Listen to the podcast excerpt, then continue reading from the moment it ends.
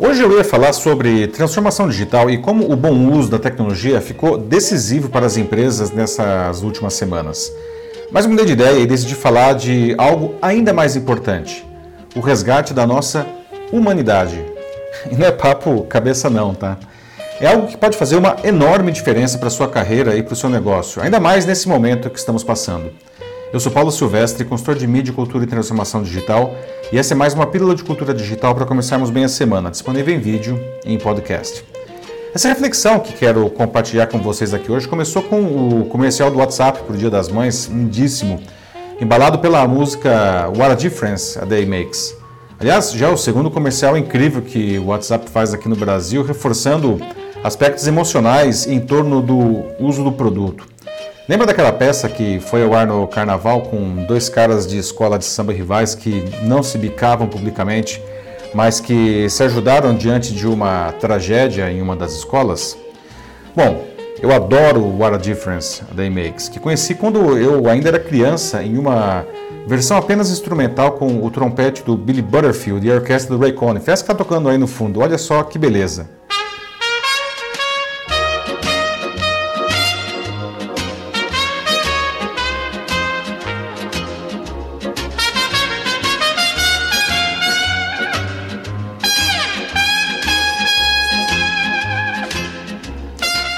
Aliás, eu comecei a gostar do trabalho incrível do Ray Conniff quando era criança ainda e eu via os LPs dele que meus pais tinham. Grande maestro e arranjador americano. Bom, mas por que, que eu estou contando tudo isso, né?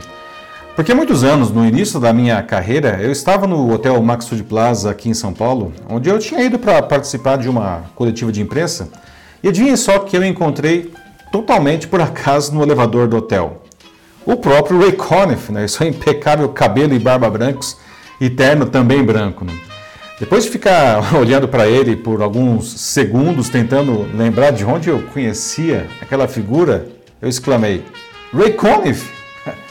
E apesar da nossa conversa ter durado apenas o tempo do elevador, ele foi bastante simpático com esse fã totalmente inesperado. Né? Sabe, a gente precisa aprender a fazer isso. Né? Entender que o nosso sucesso depende de mais que atender bem o nosso cliente, né? o nosso público, o nosso fã. A gente precisa demonstrar a nossa humanidade com ele, aprender a se colocar no lugar dele. E caramba, a gente está passando por um momento que isso está importante demais com tudo que a pandemia do novo coronavírus está provocando.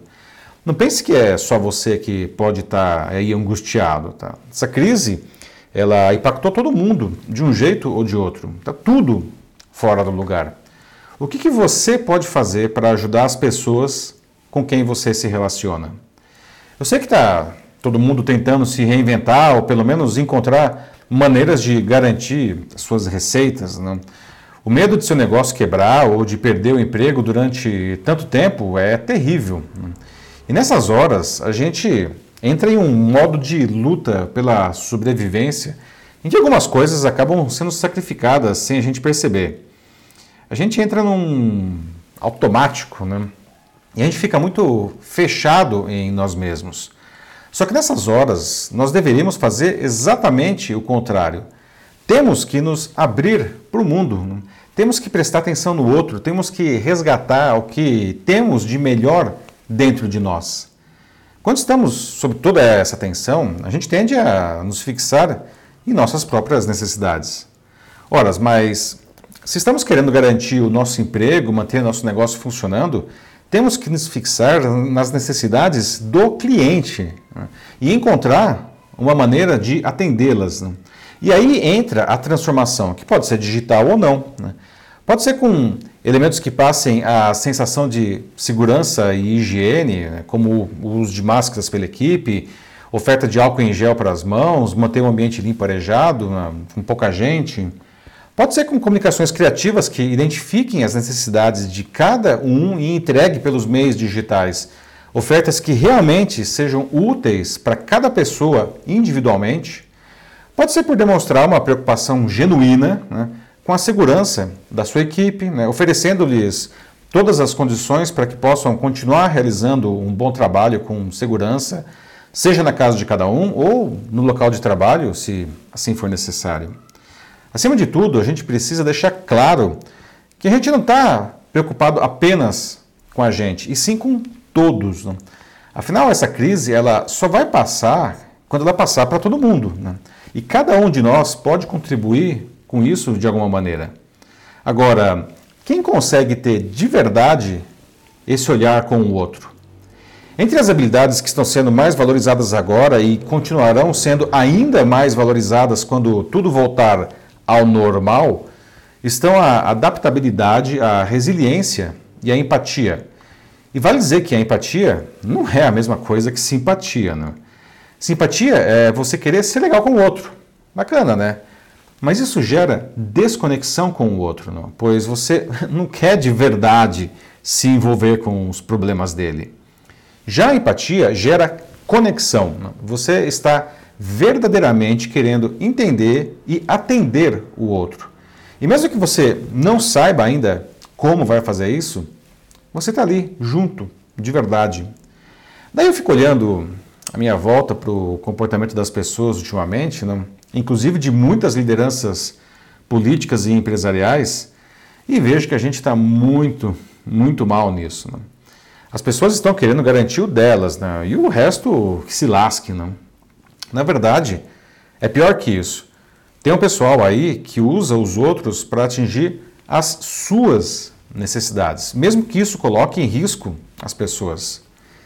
E isso é desumano. Que sociedade é essa que a gente está construindo para deixar para os nossos filhos?